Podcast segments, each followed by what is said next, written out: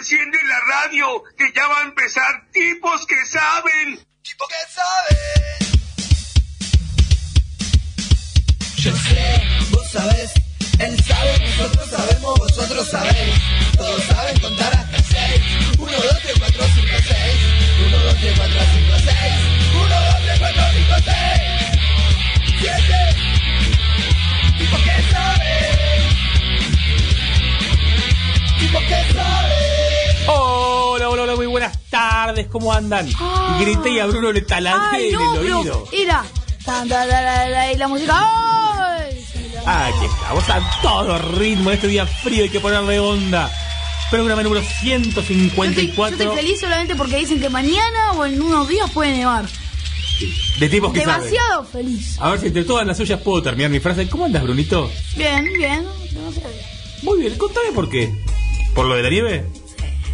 Y dicen que por ahí podría llegar a darse el 9 de julio, que no es tan cerca. 9 de julio fue la última vez que, que No, junio, julio, estamos en julio. julio, julio, julio. Por eso, ya estamos. eh, Hoy es julio, es julio, estamos en julio. No, pero ahora está en Hay siempre diferencia julio con junio, no sé Junio, cuánto. N de nene va primero, Julio después. Ah, Estamos en junio. Y ahora vienen todos los memes de Julio Iglesias. Así que. eh, ¿Usted todo bien? Sí, ¿Tiene ganas de que nieve? ¿Le gustaría que nieve? sí, obvio. Es lindo. Hoy estuve hablando con. Hoy vi un video que igual ayer estuvo nevando igual. Una, una, una, una, déjeme. Hoy estuve hablando con su amigo, mi amigo y nuestro amigo, el gran Juaco Pastrana, uno de los grandes youtubers de la Argentina, que viene aquí estos días y lo vamos a ver. Vamos a hacer algunos videitos con Juaco, con algún otro youtuber, por ahí con Ezequiel también. Eh, Juaco vive en Salta y mandó una foto hermosa desde el centro. En el centro no nevó, pero sí a 20 kilómetros. Después te voy a mostrar, Luquitas, una foto de los cerros salteños nevados. Precioso. Así que le gustaría que nieve acá. Sí, obvio. Abre fuerte. Obvio que Mire sí. que hace un fresquete. Me encanta la nieve. ¿Sí? Es un fresquete que se la voy a dire. Eh, hay cosas que no se pueden hacer porque no estamos preparados, pero está bueno. Una vez cada tanto está bueno, ¿no? Sí. Así que decíamos, programa número 154, cuatro entrevistados, deportes, un montón de cosas. Y estas vías de comunicación que va a decir el señor Bruno, Ezequiel, Antonio, José, Roberto, Rigoberto y... No, no sé. mira que no te puedo tirar un nombre a vos porque no se me ocurren tantos nombres. Dale, dale, va. Para un viejo encima, no sé. ¿Alguna vez comiste micrófono? No pruebes. Dale, dale, recarga. Instagram, tipos que saben. TikTok, Bruno y Susales. Eh, Spotify, tipos que saben. Twitter, tipos que saben. Facebook, facebook.com barra tipos que saben. Teléfono fijo 4732-1122. El WhatsApp 1538-053020. El email tipos que saben ok arroba gmail.com. La página web es www.fm913.info. El YouTube es tipos que saben ok. Y en la en la app de Symphony, en la pestaña mensaje, nos pueden mandar mensajes de texto y de audio. Muy bien, Brito. ¿Sirve si tengo el mouse de un lado y el pad del otro? No, no, no. Que no, no circula muy bien en esta mesa nada. Eh, cosas que uno está haciendo sin pensar. Así que bueno, le quiero dedicar este programa al genio gran, grosso que nos comenta siempre cada mensaje que mandamos, cada nota, Alberto Gómez, alias el papá del tío Santi. ¿Sí? Que hoy es el cumpleaños Ah, sí, bien la historia, del historia. gran Beto Gómez. Y arrancamos así nomás, Bruno, con la primera entrevista, ¿le parece, de este día? Dale. ¿Con qué vamos a hablar? Con Valeria Donati. de los raviolis. ¿Cómo andás, Vale? Bienvenida, tipos que saben.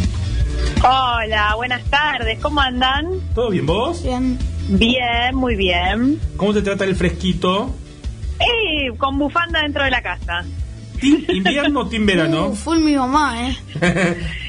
Siempre con un poncho, con una bufanda, mi mamá. Es, es Muy bien, la remera muy manga bien. larga, eh, una campera, buzo. No, no, bufanda, buzo no, no, no. El buzo no nunca lo escucharon, ¿eh? Bufanda y no sé, un poncho, sí. ya entendiste, Vale, porque este programa se llama Tipos que, tu saben, ¿no? mamá. Sí, sí, sí. Sabe- Mira, igual que la mamá estoy, ¿eh? Y hoy se estuvo tomando un cafecito. Bueno, ¿team invierno o team verano? Sin verano. Sí, Sí. ¿En qué zona estás? ¿Dónde te encontramos? Eh, yo estoy en Capital, en Villa Pueyrredón, un barrio muy tranquilo. Lindo barrio, sí. Siempre Sí. cuando me acuerdo de invierno y, de, y dice invierno verano, me recuerdo, ¿te acuerdas? Una vez estábamos escuchando un programa radio por la tele, ay, por la tele. no, por el auto, estamos Sí. volviendo para casa y, y preguntan, ¿en qué gastas más? ¿Cuándo gastas más? ¿En el invierno o en el verano? Yo dije invierno al toque, porque algunos dicen verano, por las vacaciones, a dónde vas a ir. Pero en sí. ropa y en esas cosas se En gasta más en invierno. Sí, si es parte de ropa, es invierno sie- siempre. En verano es una malla o una remerita, unos anteojos. Después, en invierno te compras, no sé, un montón de cosas. Aquí somos todos timber. Claro. Sí, y comidas también, ¿no? Comidas calentitas. Sí. Y hay que- En verano te arreglás con una manzana. Sí, sí. Ahora la bebida, después charlamos, no es, no es para un programa para chicos, pero bueno. vale, ¿estás preparada para la entrevista punzante e incisiva de Bruno? Pero por supuesto.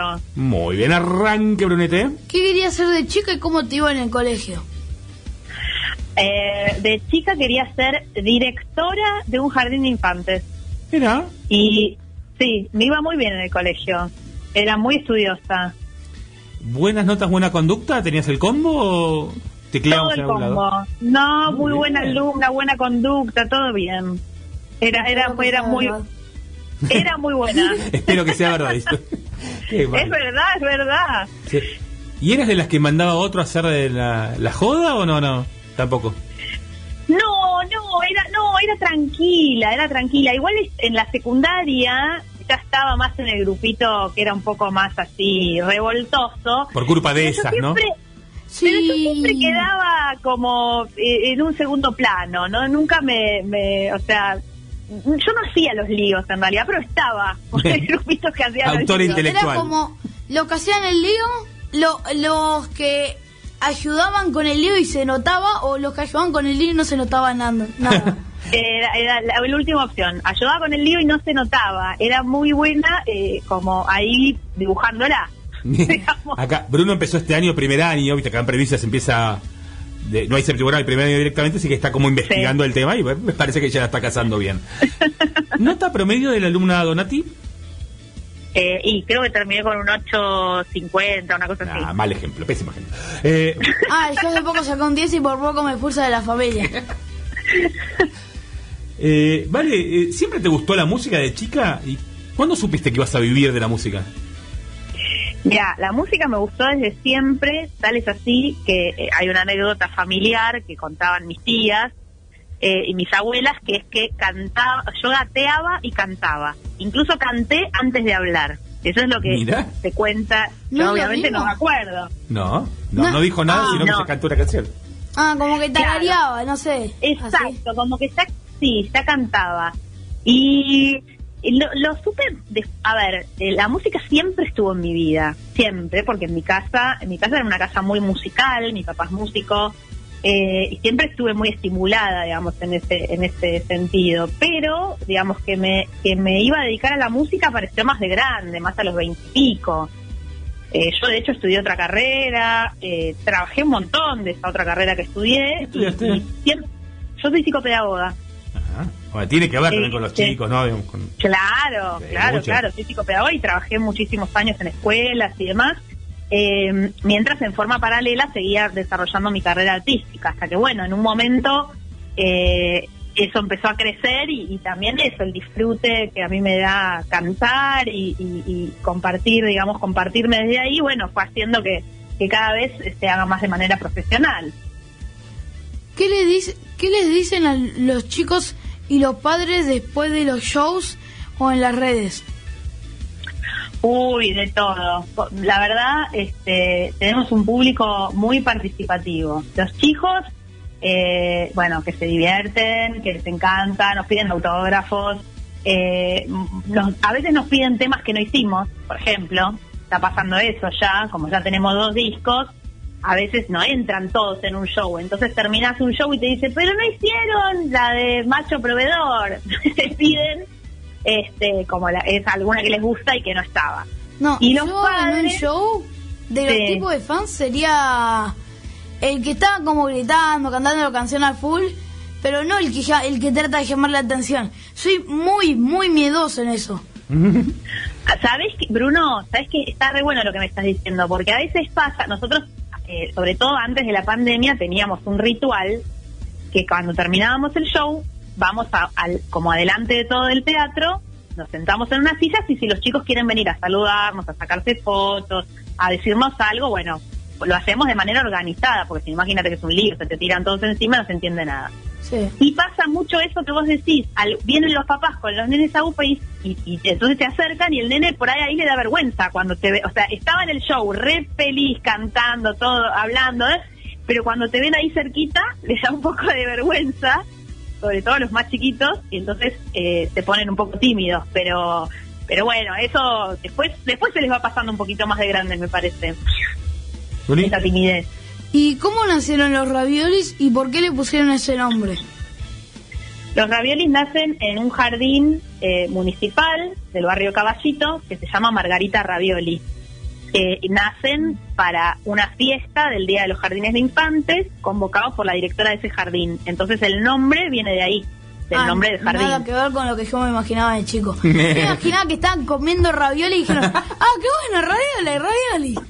Ese Sí, era muy no. chico igual yo. Claro, pero no, viene de ahí, de- del jardín Margarita Ravioli. Por eso los raviolis. Y contale a los que no conocen, que deben ser muy poquitos, ¿quiénes son los raviolis? Bueno, somos una banda de música para padres, madres e hijos. Eso que me quedó sin responder una pregunta de Bruno, ¿qué nos dicen los padres y las madres cuando, cuando vienen a los shows? Y eso salió de, ahí. Eh, nos dicen eso, nos dicen, pero ustedes no son una banda de música para chicos, son para los padres y las madres. porque bueno, los padres y las madres lo disfrutan mucho porque nuestras letras, nuestras canciones son, bueno, hablan de eso, de nuestras experiencias como mamás y como papás desde un lugar eh, muy catártico, contando un poquito el lado B, ¿no? No contando solo lo lindo, lo hermosos que son nuestros hijos y todo lo que los queremos, sino, bueno, cuando a veces las cosas no son tan color de rosa, ¿no? A ver, corregime a ver si me equivoco. Yo ah, lo he hablado con, conozco por suerte varias bandas para chicos. Muy amigo, por ejemplo, de Panceta, de Panceta y Papas Fritas. Y Sí, el concepto que siempre digo a Pance, que aplica para usted, Panceta nos hizo la cortina musical de este programa. Cerramos con un tema de él. Es. Hay bandas que son para chicos y hay bandas que son bandas de rock o bandas de música que hacen temas para chicos y para grandes. Me parece que ustedes entran en eso. Es una banda de música. Porque los temas están buenos. Totalmente. Totalmente. Sí, por eso digo, el, el grupo nace en este en este contexto que le decía recién a Bruno. Nace para hacer una fiesta, en una celebración, en un jardín para los chicos y las maestras.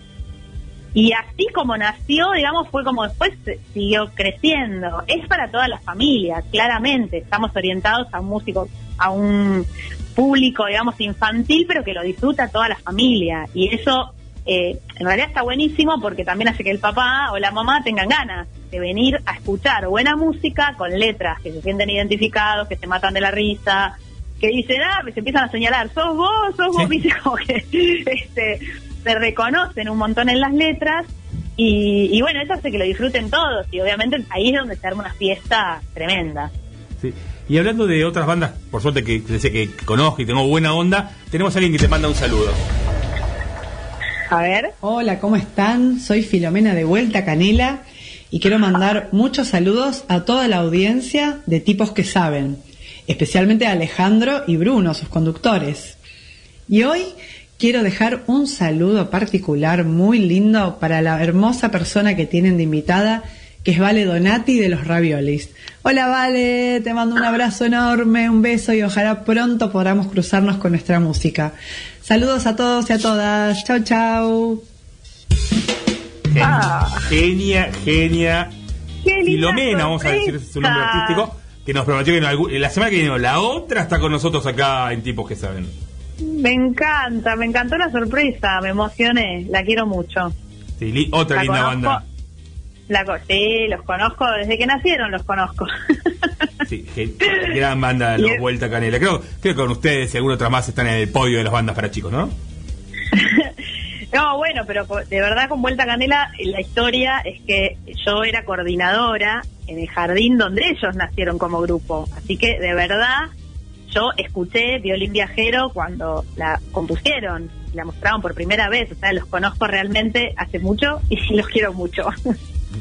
¿Y por qué decidiste dedicarte a la música infantil?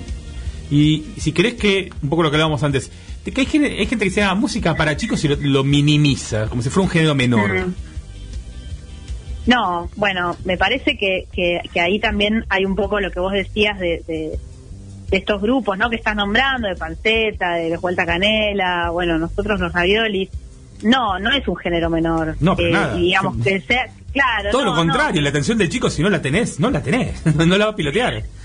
Sí, a ver, eh, en el caso de Raviolis, ya te digo, nosotros todos venimos, eh, digamos, somos seis integrantes, los de la banda, los que estamos arriba del escenario, que también hay mucha gente que trabaja bajo el escenario, eh, que todos somos músicos profesionales y la mayoría veníamos ya dedicándonos a la docencia o a, la recreación, digamos, como que ya veníamos laburando con infancias desde hacía mucho. No es que empezamos con Raviolis. Entonces, eh, eso, hay una valoración también de, de, de- de ofrecer al público, digamos, al público infantil, a, a los niños y a las niñas, música de calidad. Y nosotros nos divertimos mucho haciendo lo que hacemos. O sea, eh, nosotros no sacamos a, a- la luz ningún tema que no nos vuele la cabeza a nosotros. Entonces es eso, es nosotros nos divertimos, estamos haciendo música que nos gusta y eso también se transmite, se transmite y se contagia. ¿no? El, el otro escucha eh, esa música y muchos padres te dicen, no, yo los vengo a escuchar porque me encanta la música que hacen, aparte que se divierten y, y eso, y de pronto los chicos, viste cómo son, que ponen un disco y lo escuchan 50 veces seguidas, este, y lo disfrutan todos, los chicos y los padres. Bien, Bruni. ¿Es peligroso tener contacto con... Ay, mierda. ¿Contacto estrecho? Sí, claro, ¿qué te parece? Excepto que sea la canción, esa no es peligrosa. La canción, Esa contanos, no es peligrosa. contanos de contacto estrecho.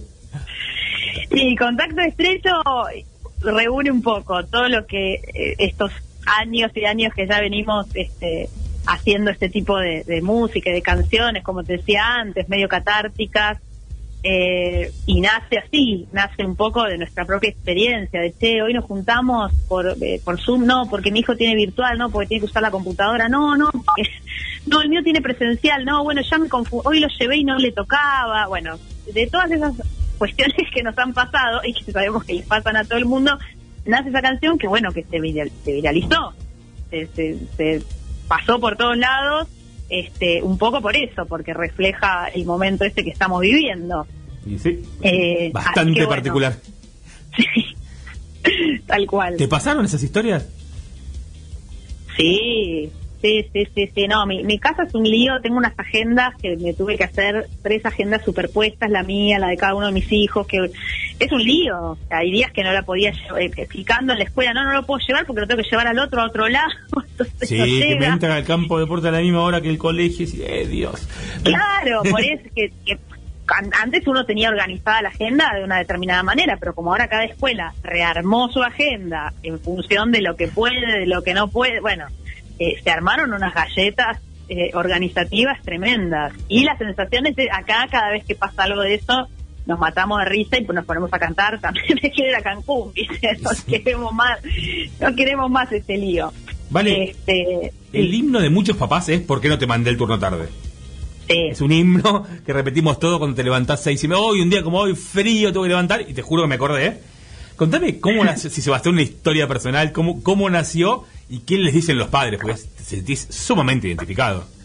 Sí, bueno, ese es uno de los temas que todavía creo que no lo pudimos eh, no hacer en un concierto. O sea, sigue siendo, es el tema emblema, fue el primero, el primer tema de Raviolis, es el, el primer, digamos, el primer disco lleva ese título, sigue siendo el himno, eh, es muy lindo. Ahí, ahí lo tenemos bien, Luquita, de fondo, bien, rápido, Luquita, bien. Este, la verdad que es muy emocionante también cuando lo hemos hecho en, en, en lugares muy grandes, tipo la usina del arte, que van de pronto 1.500 personas, escuchar a la gente cantarlo, te sentís que son los Rolling Stones, como que toda la gente esté cantando la canción.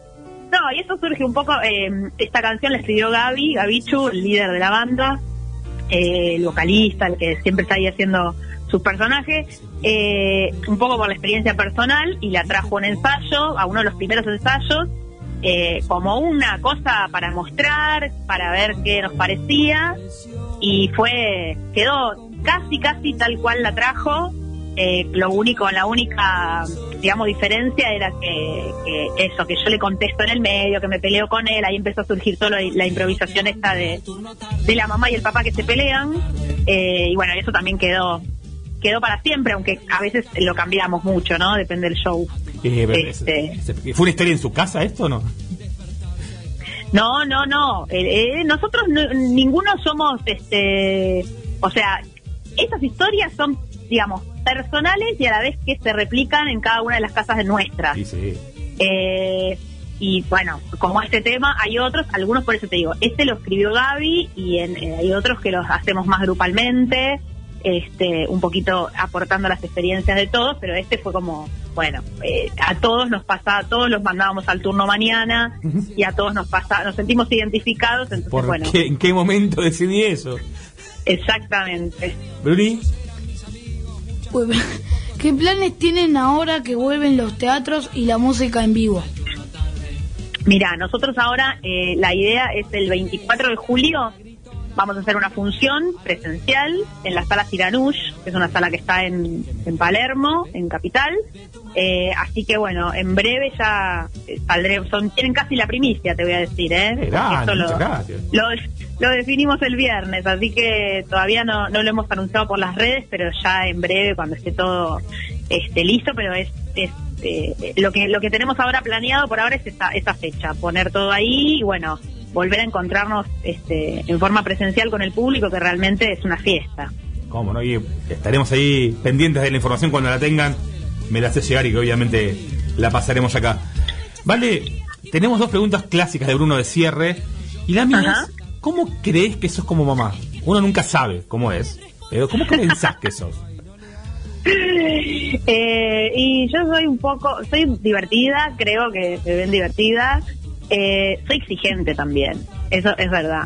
Eh, y, y eso, como que estoy muy atenta a, a ellos, a, a lo que quieren. Mira, te cuento una anécdota cortita que al final no sucedió porque eh, mi hijo más chico está en quinto y el año pasado no pudieron prometer a la bandera por el tema del COVID. Entonces, Sí. este año iba a ser la promesa a la bandera, que finalmente se suspendió en la escuela de él. Sea, decidieron posponerla hasta septiembre porque al final el Ministerio de Salud no habilitó. o que- Pero bueno, la cuestión es que podían invitar dos personas.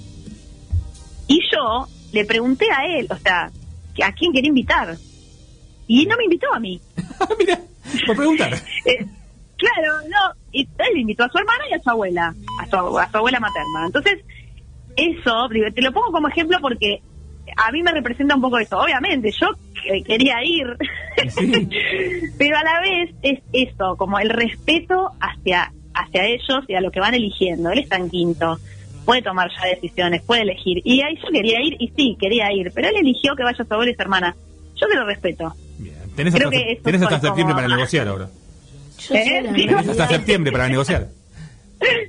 Pues y vamos a ver, por ahí cambia de opinión, Eh. puede ser también. Bruni, la última clásica suya. ¿Qué le dirías a los chicos y a las chicas que quieren dedicarse a la música y a los que todavía no escucharon a los raviolis?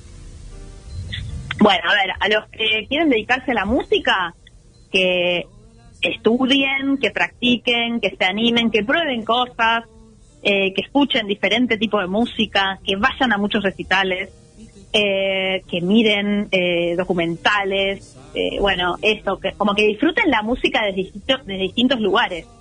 Eh, y que hagan, que se animen a hacer su música y a encontrar cuál es su camino en la música. Eh, y a los que nunca vinieron a ver a raviolis, que vengan. Que si porque es una fiesta. Porque no, de verdad que lo que pasa en vivo es muy difícil. Nosotros tenemos Spotify, están, tenemos dos discos, tenemos montones de videoclips, un canal de YouTube que tiene un montón de material. Pero lo que pasa en vivo, eh, por eso antes me preguntaste, Bruno, ¿qué les recomiendo a los que se quieren dedicar a la música? Bueno, si te querés dedicar a la música, está bueno que la vivas a la música. Y ir a recitales, a distintos recitales de distintas músicas, te da una, un, un acercamiento a la música que no es lo mismo que escucharla en un dispositivo. Porque lo que pasa ahí entre el artista y el público es único y no se vuelve a repetir. Y entonces esa experiencia no se la pierdan. Con los raviolis o con cualquier otra banda que les guste. Pero así es con los ravioles. En Siranuyo ahora el... ¿Eh? El 24. El 24, bueno. Tienen una re oportunidad. Qué grande, vale. Muchísimas gracias por estar con nosotros. Y Brunito, vale, Donati, es nada, canta divino, nos encantan los ravioles, todo lo que hacen. Y a partir de hoy, ¿de qué se recibió? De una tipa que sabe. Vale, título oficial de tipa que sabe. Pero muchas gracias. Gracias por la invitación. Gracias a vos y bueno, esperamos la info cuando la tengan del show de Incianush y esperemos estar ahí. Perfecto. Bueno, gracias Alejandro y gracias Bruno por esta hermosa nota. Gracias a vos. De nada. Un besito. Un beso grande. Chao. Chao. Brunito, muy bien, aquí estábamos, segundo bloque de tipos que saben mientras escuchamos a Tini con María Becerra con Miénteme. Estamos ya comunicados con nuestra segunda entrevista del día de la fecha y tenemos en línea a Guillermo Lobo, bienvenido, ¿cómo estás? ¿Qué tal? Un gusto estar con ustedes y acompañarlos y poder compartir un, un ratito juntos. Muchas gracias, Guillermo. El gusto es nuestro y aquí estamos con Don Bruno. Hola, Bruno, y salude. Hola. Hola, un gusto, ¿cómo están? Bien. ¿Estás preparado para la entrevista punzante de Bruno Guille? Sí, cómo no, adelante. Dale. Buenísimo. Arranca, Brunito, entonces. ¿Qué querías hacer cuando eras chico y cómo te iba en el colegio? Yo cuando era chico quería ser eh, piloto de aviones y colectivero, pero era muy mal, muy malo para ser piloto, muy malo para colectivero, así que en la escuela me iba más o menos, porque eh, yo eh, me cuesta estudiar, pero le ponía muchas ganas y bueno, eh, la verdad que gracias a que tuve buenas maestras pude, pude salir adelante, así que era medio medio que eso. Bien. ¿Nota promedio del alumno Lobo? Mira, nota promedio 7 u 8, así, tranquilo, 8 con mucho esfuerzo, sí, con mucho esfuerzo. Oh, hoy te es lujo, ¿no? Claro, olvidate. que poco, eh, un 8 era para la celebración total. Eh, muy bien. ¿Y cómo, cómo fuiste, fuiste metiendo en el mundo del periodismo? Eh, bueno, porque tuve la suerte de tener, eh, bueno, mis padres me acompañaron mucho, en particular mi mamá, que le gustaba mucho el tema de los medios de comunicación, pero no de Cholula, ¿eh? estaba muy informada. Y también tuve maestras que nos hacían hacer en periódicos, radios, ya desde la primaria, y en la secundaria también. Y además, como yo egresé del 82, 83, en la escuela primaria y un poco después ya con el nacimiento de la democracia, eh, bueno, entonces, función de los medios de comunicación, y es como que era muy, estaba muy, muy en auge poder estar en los medios de comunicación, poder trabajar en el periodismo en una sociedad que estuvo durante muchos años eh, sin poder expresar sus ideas. Y es verdad, porque leí por ahí que arrancaste algunas radios de por aquí, por la zona de San Isidro. Claro, empecé en, en Unión, después en Melodía FM y en FMC, donde hice mis primeros palotes y bueno, entraba al estudio con muchos nervios, pero recuerdo eso con mucho, mucho cariño, mucho cariño. Bueno, cuando tengas ganas de hacer radio en San Isidro, te venís con nosotros. Te esperamos acá. Claro, y realmente bueno, ustedes hacen una, una tarea genial porque ustedes conocen al vecino, conocen... Eh, las radios zonales son un motor importante de la, de la comunicación. Eh, y, y lo que ustedes hacen es muy importante, así que me encantaría poder estar en los estudios de la radio. Ya- cuando se pueda, te invitamos, obvio. Genial, genial, con muchísimo gusto. Bruni, Para, para, para- ¿Cómo te sentiste cuando dejaste tu casa en Jujuy y te viniste para Buenos Aires? Pues yo era muy, muy chiquito, muy chiquito, pero sí eh, recuerdo muy bien que mi mamá sufría mucho eh, salir de una provincia tan, tan bonita a, a Buenos Aires, que también es, es hermosa, pero es muy difícil. Es una ciudad enorme. ¿no? Tenés que, eh, tenemos que entender que Jujuy, eh, mi pueblo Huancal era muy chiquitito y acá hay ave- avenidas, subtes, colectivos. Eh, lo recuerdo más que por mí, por mi mamá y mi papá, que dejaron un pueblo muy, muy chiquito y yo sé que lo vivían con mucho susto, estar en una ciudad tan, tan enorme, con tanta vida, eh, donde nunca se duerme. Y, y yo sé que mi mamá extrañaba mucho la, la vida del pueblo, del pueblo chiquitito. Y cada tanto yo, cuando tengo mucho lío, así, estar eh, en un lugar que se parezca más a un pueblo que, que a la enorme ciudad. Me siento más cómodo en un pueblo que, que esa ciudad enorme. Todavía los pueblerinos siempre nos queda eso en la memoria. ¿y qué pensaste cuando ya entraste a TN y te ofrecieron hacer TN Ciencia? ¿Cuál fue el primer pensamiento que tuviste? y lo primero que creo que se habían equivocado, digo, por ahí pensaban que, que tenía que ser otro, y digo, bueno, solo por una semana y eso fue durante 26 años. Así que, y aún hoy, primero que extraño mucho el programa, pero también eh, cuando me dijeron que iba a grabarlo, me temblaban las piernas. Y yo estaba muy feliz. Y cuando entré al estudio y había tantos camarógrafos luces, eh, eh, dio eh, así como me temblaban las piernas, pero también como un jugador de fútbol cuando entra al estadio que tiene ganas de jugar, pero a mí me dieron muchas ganas de, de, de hacer el programa y de, de hacerlo bien. Me dieron muchas ganas y, y sé, sé que todavía hoy que soy muy afortunado de poder trabajar de lo que siempre soñé, ¿no? ¿Qué, digo, ¿Cuál es el rol de un periodista de, de divulgación científica? Claro, eh, nuestro rol es eh, tratar de, de explicar fácil lo difícil de conectar a los mejores médicos y científicos, a los mejores médicos y científicos, eh, conectarlos y mostrarle a la gente que, es importante estudiar, que es importante eh, poder trabajar para que la otra persona esté mejor, que tenga mejor salud, mejor educación. Y entonces el rol, el trabajo del periodista esto, viste Google, Eh, el trabajo de Google no es saber todo, es simplemente conectar a los que saben con la persona que quiere saber. Pero es parecido a nuestro trabajo. Eh, somos buscadores, buscadores de historias para que se entienda fácil lo que parece que es difícil. Bien. Y, y después eh, estuviste estudiando, ¿no? En, en la Universidad de, de Barcelona eh, para saber por qué decidiste estudiar de concretamente comunicación científica. porque soy eh, eternamente curioso. Eh, si bien, eh, bueno, ya soy una persona que aprovecha muy que adulto, 51 años, pero sigo siendo, eh, eh, sigo teniendo un, sigo siendo un chico que soy muy, muy curioso. Quiero saber qué, cómo, dónde, cuándo, por qué, para qué. Y hay mucho por, por descubrir. Y hay personas muy inteligentes haciendo periodismo económico, periodismo deportivo, periodismo de espectáculos, pero había poquitos haciendo periodismo de comunicación científica, médica y ambiental. Me pareció que era un desafío muy lindo, sobre todo para Argentina, que necesita más ciencia, más educación. Eh, entonces me pareció que era muy interesante y lo sigue siendo. Es el día de hoy que si yo tengo un científico o un médico, me encanta hacerle muchísimas preguntas. Así que por eso lo elegí. Y hablando de gente... ¿Nos escuchás bien, Guille? Porque te escuchamos un poquito lejos, porque tenemos algunas sorpresas para vos ahora. Ah, mira, a ver, entonces lo que voy a hacer es... así, lo pongo acá. ¿Ahí me escuchas mejor? Sí, ahí, ahí te escuchamos bastante mejor. Sobre todo porque teníamos, vos dijiste gente interesante, gente curiosa, y tenemos algunos amigos tuyos que te han dejado algunos saludos. A ver. Vamos con el primero, dale. Yo siempre digo que aunque tengo 20 años de tele, soy apenas un padawan de la persona que ustedes tienen ahí. Pero esto es real. No tenemos tanta diferencia de edad, pero Guille tiene algunos años más de televisión que yo.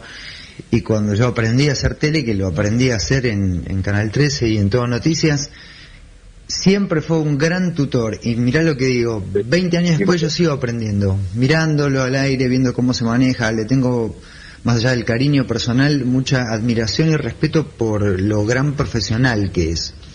Eh, y siempre ha sido muy generoso con respecto a enseñarme los pequeños trucos que tiene la profesión. Me refiero al hecho de salir ante una cámara, no, no a otra cosa.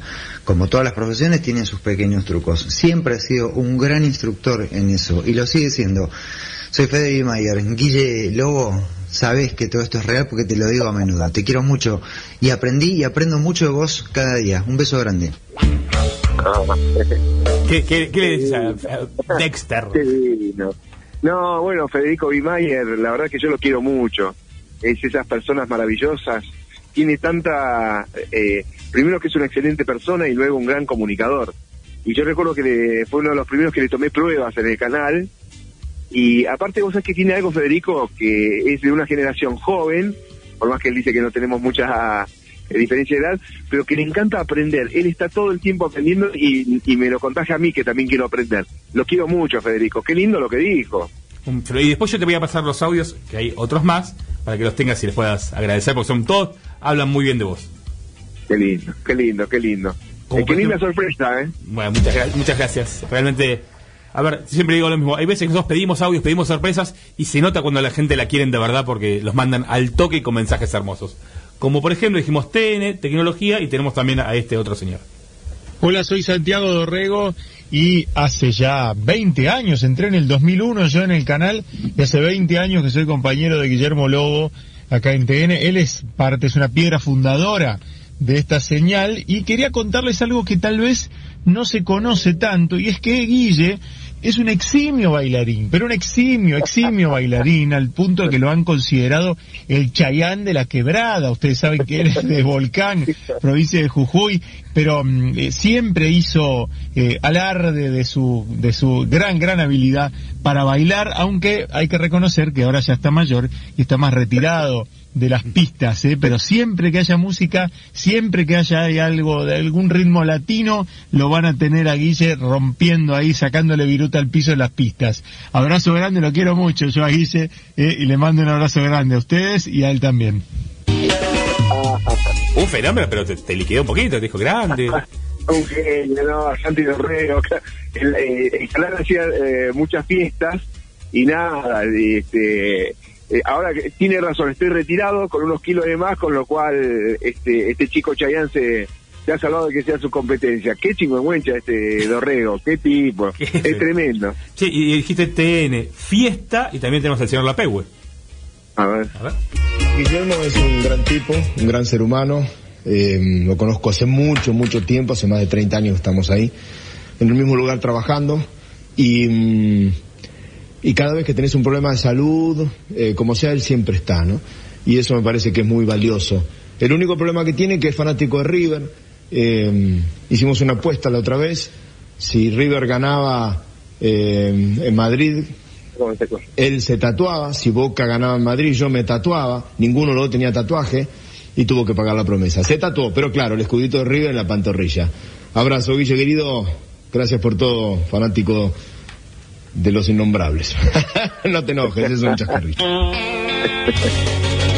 Qué grande Lapegue que nos prometió también que va a estar con nosotros. Eh, de acá te bancamos, somos gallinas a full, Guille. Sí, sí, no, tremendo. Y vos sabés que ese tatuaje, que es el primero que me hice, eh, que grande la pego también, ¿eh? Lo, lo, lo- Sí, lo quiero mucho, sí, sí. Y eh, vos sabés que eh, la invité a mi hija, que ella le encanta los- hacer, hacer tatuaje, bueno, y unas amigas. Yo no sabía que dolía tanto. Y para colmo digo, me lo hago en la pantorrilla que duele menos, más cana. Y aparte yo no quería gritar porque estaban las amigas de, de mi hija y la pasé pésimo. Y aparte me hizo el escudo grandote, no, no. mm, Pero bueno, todo sea por River. Ahí está, bancarla, muy bien. Bruni, ¿Tu familia o tus amigos te hacen preguntas de medicina? Eh, Sí, pero yo les, les recuerdo que no no solo no soy médico, sino que este les recuerdo que tienen que ir a su médico. Y por suerte, eh, mi amigo Gabriel Escardagoni es médico, él es cirujano, así que cualquier pregunta se la pasamos a él. Y a mí me sorprende que a veces cuando alguien de la familia me dice, Guillermo, vos que estás en el tema salud, tal cosa, y yo digo, no, no, recuerden, el que tiene que hacer eso es el médico, así que me, me causa gracia, me causa mucha gracia. Bien. Guille, eh, nosotros siempre como uno terminamos con preguntas clásicas y la mía es, ¿cómo pensás que sos como papá? Uno nunca sabe cómo es, pero ¿cómo crees que te ven tus hijos? O sea, acá yo estoy con mi hija Maya, yo se lo di a ella, pero ¿sabes qué? Con, Te mata, no sé, ¿no? ver. No, claro. ¿Quieres responder Maya? No, dice, Alto "Ay, costo político, ¿no? Ah, sí, sí, claro, que, que va a decir, se va a poner colorada. Eh, trato de ser lo mejor posible, me, me hubiera gustado siempre tener mucho más tiempo para, para ellos y ahora trato de, de tener más tiempo para ellos. Y, y nada, de- vos sé que como acá estoy con mi esposa Karin, eh, que le gusta que la nombre, y, y el tema está que no hay, un- eh, y te pasará a vos, no hay un libro, no hay un manual, dice, para ser papá. Eh, lo aprendemos sobre la Lo vas escribiendo. Sí, lo que yo quisiera es que ellos escriban lo mismo que yo traté de hacer con mis papás, que es eh, los errores que como, papá tenemos, que son muchos, los escriban en arena y nuestros pequeños aciertos los escriban en piedra. Eh, para Y yo he tratado de hacerlo con mis papás, si han tenido algún error, escribirlo en arena, que se borra rápido, y sus aciertos me los grabé en piedra porque han sido muchos. Así que ojalá eh, pueda hacer algo de eso. Yo trato de ser el mejor papá y Karin es una maravillosa mamá, así que eh, eh, la verdad que tenemos una hermosa familia que tratamos de, de mejorar todos los días. Muy bien, le mandamos un beso a Karin, que le encanta que la nombremos, y a Maya y a Gastón, ¿no? Es el más grande. Sí, sí, sí, sí, acá está, mira. Bueno, y acá está, acá atrás está Maya, Maya Lobo. Muy bien, le mandamos un beso a Karin otra vez, así la nombramos muy bien. Eh, Bruni, la, la última, la clásica suya. ¿Qué le dirías a los chicos y a las chicas que quieren dedicarse al periodismo? Le, le diría que, mm, eh, que piensen, bueno, que sueñen en grande, que no se queden cortos, que los sueños eh, no, no se esperan, los sueños se persiguen, se luchan, y que recuerden que si van a dedicarse a esto que es tan hermoso como la comunicación, recuerden que es para ser útiles a la sociedad. La sociedad nos necesita. Nos necesita una persona que tiene hambre, una persona que necesita trabajo, una sociedad que necesita ser más, eh, más equitativa. Eh, con lo cual lo que yo les digo es que se preparen, que estudien mucho, pero de verdad, o sea, con amor, no esa cosa aburrida. Eh, pero, y que mm, los sueños se cumplen, hay que perseguirlos y abrazarlos. Muy bien, impecable, Guille, muchísimas gracias. Bueno, cuando te toque tomar otra prueba para TN, te lo mando a Brunito, voy yo, estamos los dos listos. Que vengan los dos, vengan los dos, caray. Eh, sería un sueño, de hecho voy ahora, caminando. claro que sí. Así que bueno, cuando te toque, nos avisas. Y Guille, Dale. Muchísimas gracias por estar hoy con nosotros. Otra vez gracias a Karin también, eh, y a Maya. Y Brunito, Guille Lobo, aparte de ser un tremendo periodista y un divulgador científico que nos encanta escuchar, ¿de qué se recibió De hoy? un tipo que sabe. Guille, título oficial de tipo que sabe. qué genio, qué genio, me encanta. Grande, Bruno. Gracias. Espero que hayas pasado bien, Guille, muchas gracias. Hermoso reportaje, hermoso. Abrazo, familia. Un abrazo para vos también.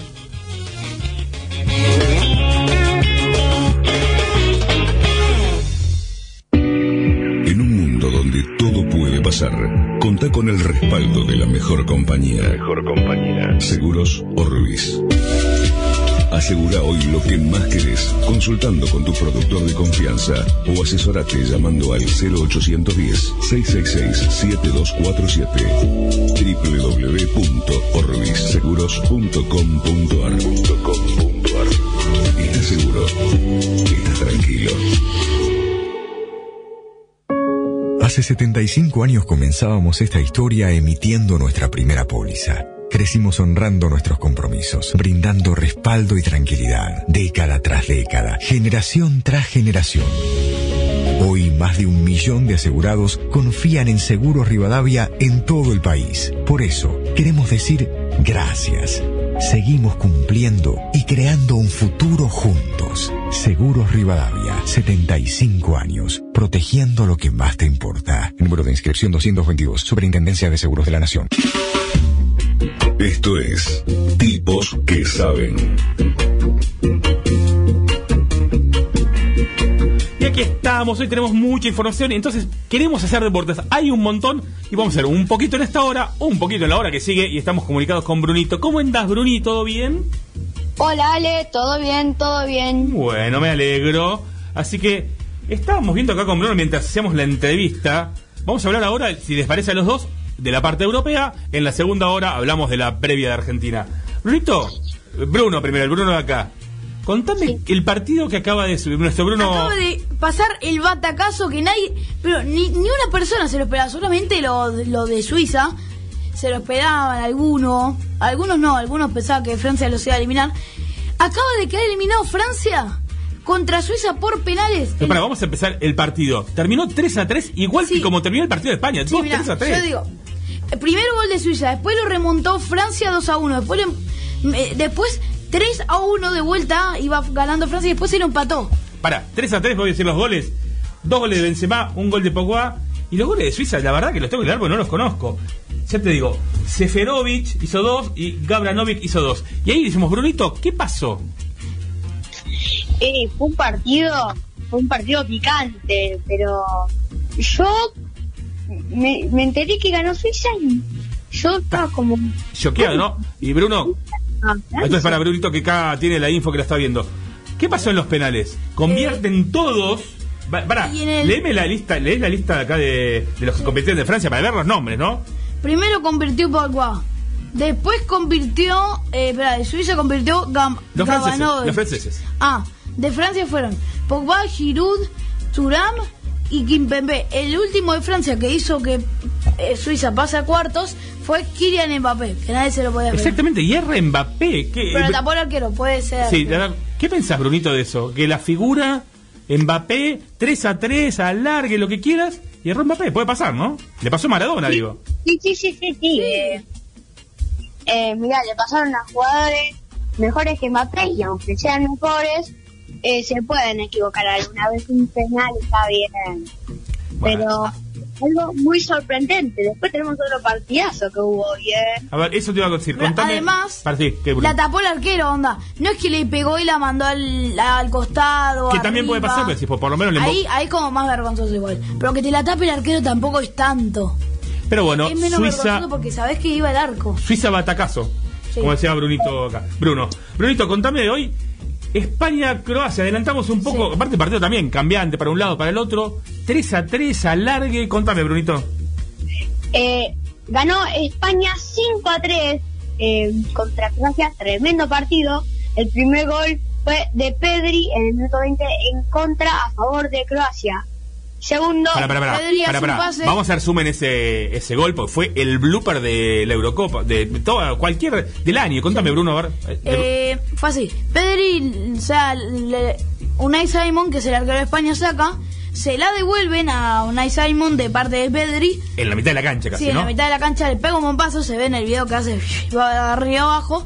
Y no la puede controlar, se le pasa de largo y se mete adentro. Y digo yo, Brunito, injusto que el gol se lo digamos a Pedri, porque Pedri es un pase normal. ¿La ¿No? verdad? Aunque, mira, eh, yo vi una historia de juego que le mandaba un saludo que ponía ja, ponía jaja o me dio pena. Yo puse jajaja porque era medio gracioso, pero al mismo tiempo me da pena. Y sí. Pero bueno, el gol para mí fue de Simón, se llama el arquero de España, ¿no? Unai Simon. Unai Simon. Y sí, Brunito, como decías, arranca gol en contra de Pedri. Y después Pablo Sarabia a favor de España, el empate de España Sí. en el 38. Seguimos, César Aspilicueta lo dio vuelta en el 57. 76 Morata, digo, Ferran Torres ya hizo gol. Ahí íbamos 3 a 1, dale. ¿Te pareció la sentencia? Después, en el 92, Mario Pasalic 3 a 3, a la larga. Morata en el minuto 100, 4 a 3. Y después, Oyarzábal en el 103, en.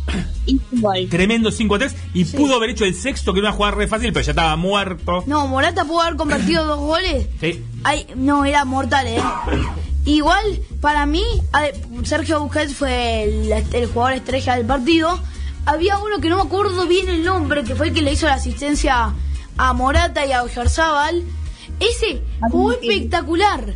No, no, yo vi el alargue solamente, porque me dejó un mensaje de mi papá avisándome que estaba haciendo un partidazo y eso. Jugó hermoso.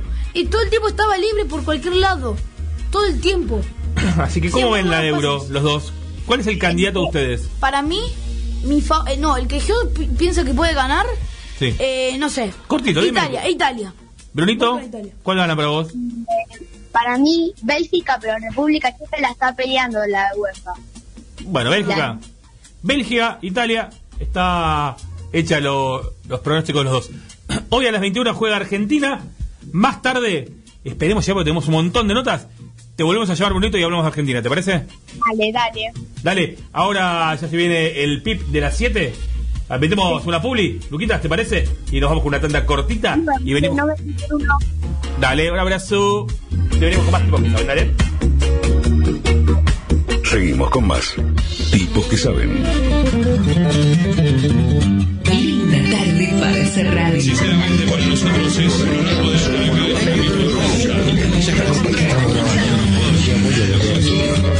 Linda tarde para cerrar. Acompañanos.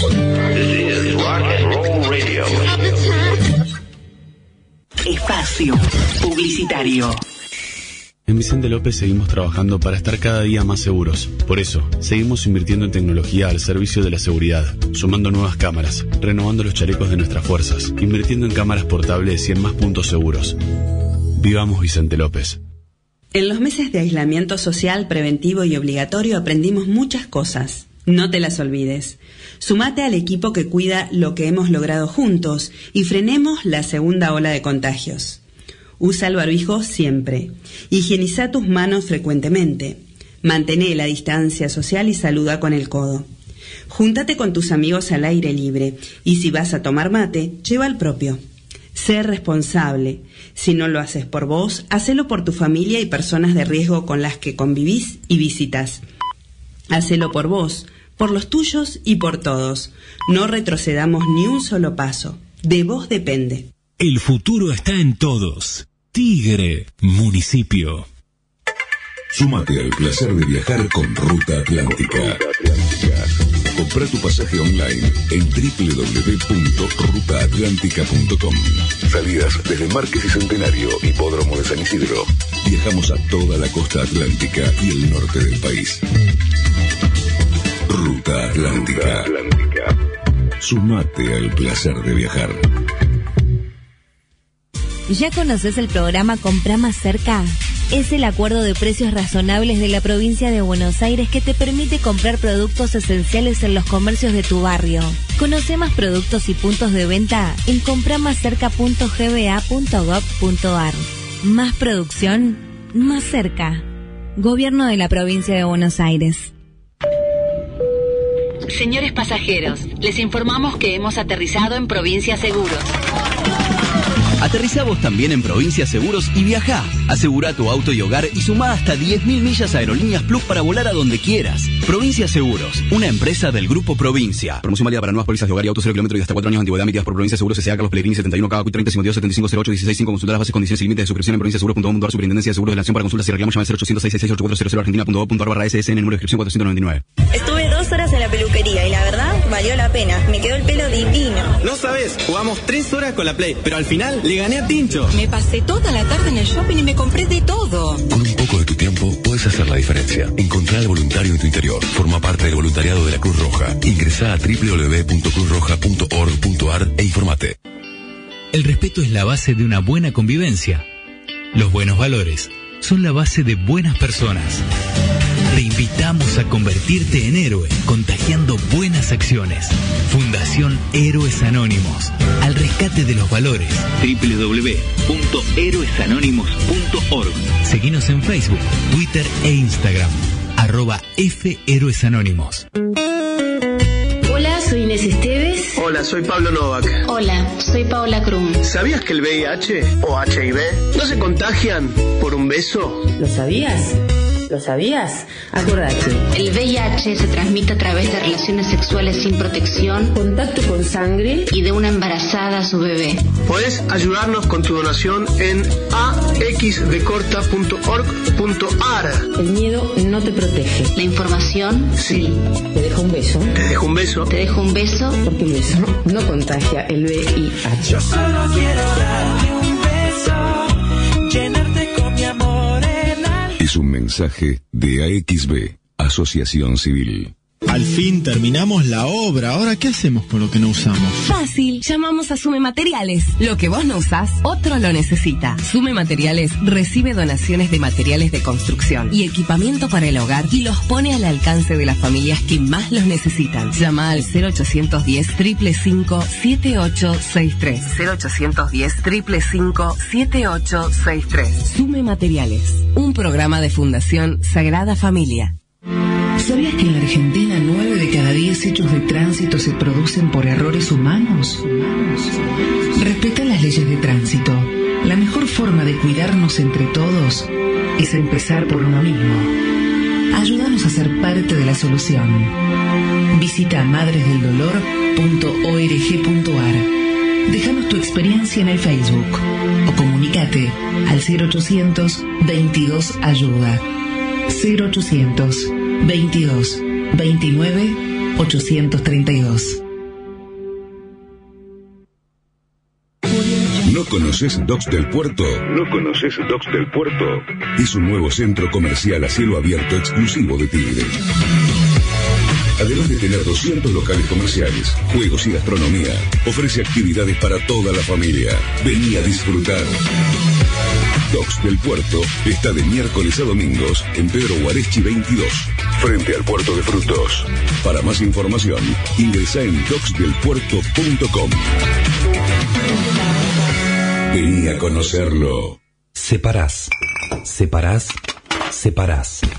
Marcás la bolsa y Eco Residuos la busca por la puerta de tu casa. Averigua qué día pasa por tu barrio y acordate, si separás, te unís. Eco Residuos, San Isidro Sustentable, San Isidro, municipio. Ahora tenés la obligación de incorporar la terminal POS a tu comercio. Si estás inscrito en IVA, todos los gastos que te genere su uso los deducís de ganancias. Las formas de cobrar cambian. Acepta débito. Es tu obligación. AFIP, el valor de cumplir. Únicos consultorios de medicina del estrés en zona norte. El estrés es la pandemia del siglo XXI. Los síntomas más frecuentes son ansiedad, ataques de pánico, angustia, depresión, insomnio, adicciones, obesidad, dolores crónicos reumáticos, artritis, artrosis y fibromialgia. Esto varía de una persona a otra. ¿Qué es el estrés? Es cuando las exigencias de la vida se vuelven demasiado grandes para hacerle frente. Consultorios médicos de medicina del estrés en zona norte, en San Isidro, Martínez, Nordelta y Vicente López. Informes y turnos al 4795-5580, de lunes a viernes de 8 a 13 horas. 4795-5580.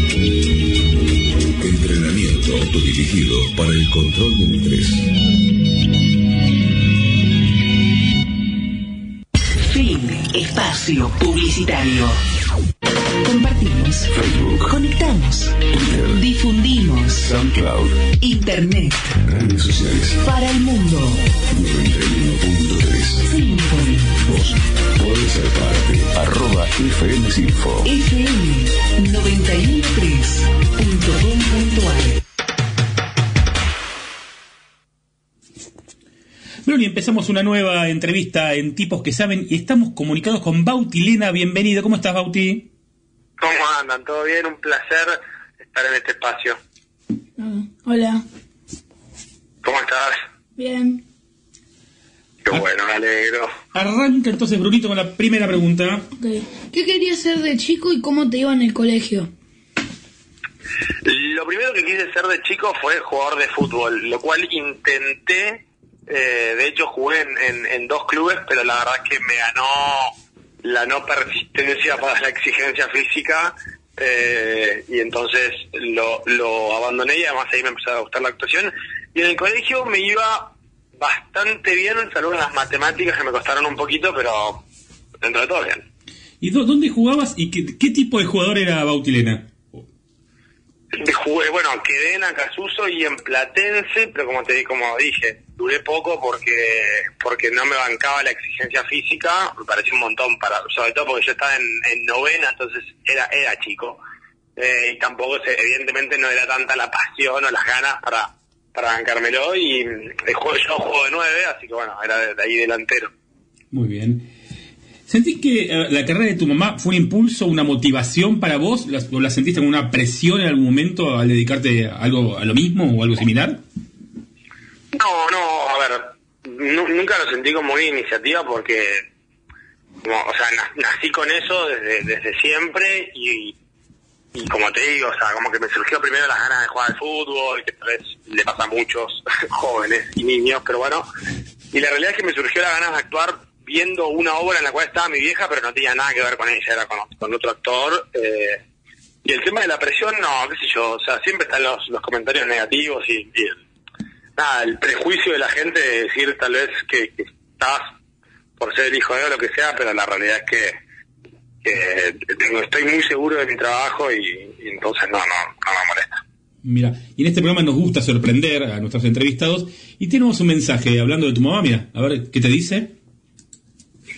Hola a todos, ¿cómo va? Bueno, quiero mandarle todo mi amor a Bauti, que es tan talentoso, estoy feliz con su participación en Perla Negra 2.0 y ahora se viene teatro, así que haciendo lo que más le gusta y además es un maravilloso estudiante de dirección de cine, todo un orgullo para la mami. Bueno, muchos cariños y besos para todos. En definitiva, una mami babosa como todas, ¿no? No, no, ¿a usted le parece que babosa? No creo, no se nota. Un poquito. Así que una genia reina que estuvo con nosotros también hace un tiempito. Qué lindo, muchas gracias. Bruni, ¿Es difícil tener una mamá tan famosa? Eh, es una pregunta frecuente tal vez, pero el tema es que la realidad es que no, porque e- es, la única realidad que yo conocí, y es la única mamá que tuve, y es la única infancia que viví, entonces es como lo normal para mí. Eh, la realidad es que yo no lo, no lo sufrí desde ningún aspecto, porque como te digo, no es que tal vez viví durante algunos años que mi mamá no era conocida o algo así, de repente se hizo conocida, entonces sí sufrí un impacto, sino que nací con eso, entonces la verdad que es lo normal. ¿y de chiquito te jodías si le pedían un autógrafo, si te interrumpían cuando estaban comiendo? ¿O no? ¿O lo vivías como normal? Eh, no, a ver, qué sé yo, sí es real que nada, qué sé yo, cuando estás... Pasa también por un lado, para mí más más más del lado de, de la ubicación o respeto de, de la persona que te viene a pedir que, que te moleste o no a vos. Yo creo que un artista tiene que estar siempre disponible para el público porque vivimos gracias a ellos. Pero tal vez sí el tema de, de, bueno, está- estás comiendo, tenés un medio raviol Sí, mancame que se me en la boca. Claro, como tal vez de última, yo, se entiende igual la, la- las ganas y el deseo de tener una foto, un autógrafo, lo que sea, pero bueno, también creo que hay momentos y momentos en los cuales puedes tal vez esperar un rato. eh, pero no, qué sé yo, no, nunca, nunca, nunca me pasé mal, de hecho yo siempre, de, o sea, capaz ella sí era como, uh, esto que te digo, como estás comiendo y dices que fui acá, eh, y no lo haces tal vez con la, con la mayor gana del mundo, porque, nada, estás, estás haciendo una sesión tal vez íntima, bueno, lo que sea. Pero yo siempre le decía, tipo, mira, ma, es, o sea, vivimos gracias a ellos, así que hay que siempre poner la mejor cara y por más de que a nosotros nos parece que podría haber sido mejor en otro momento, bueno, sucedió así. ¿Y cómo llegaste a formar parte de ese suceso que es Go? Que las adolescentes, y muchas adolescentes mueren por eso. Sí, Go fue, fue un proyecto muy lindo que de hecho por suerte se sigue viendo mucho y, está muy muy bueno. Fue bueno la primera serie juvenil de Netflix, así que todo un suceso.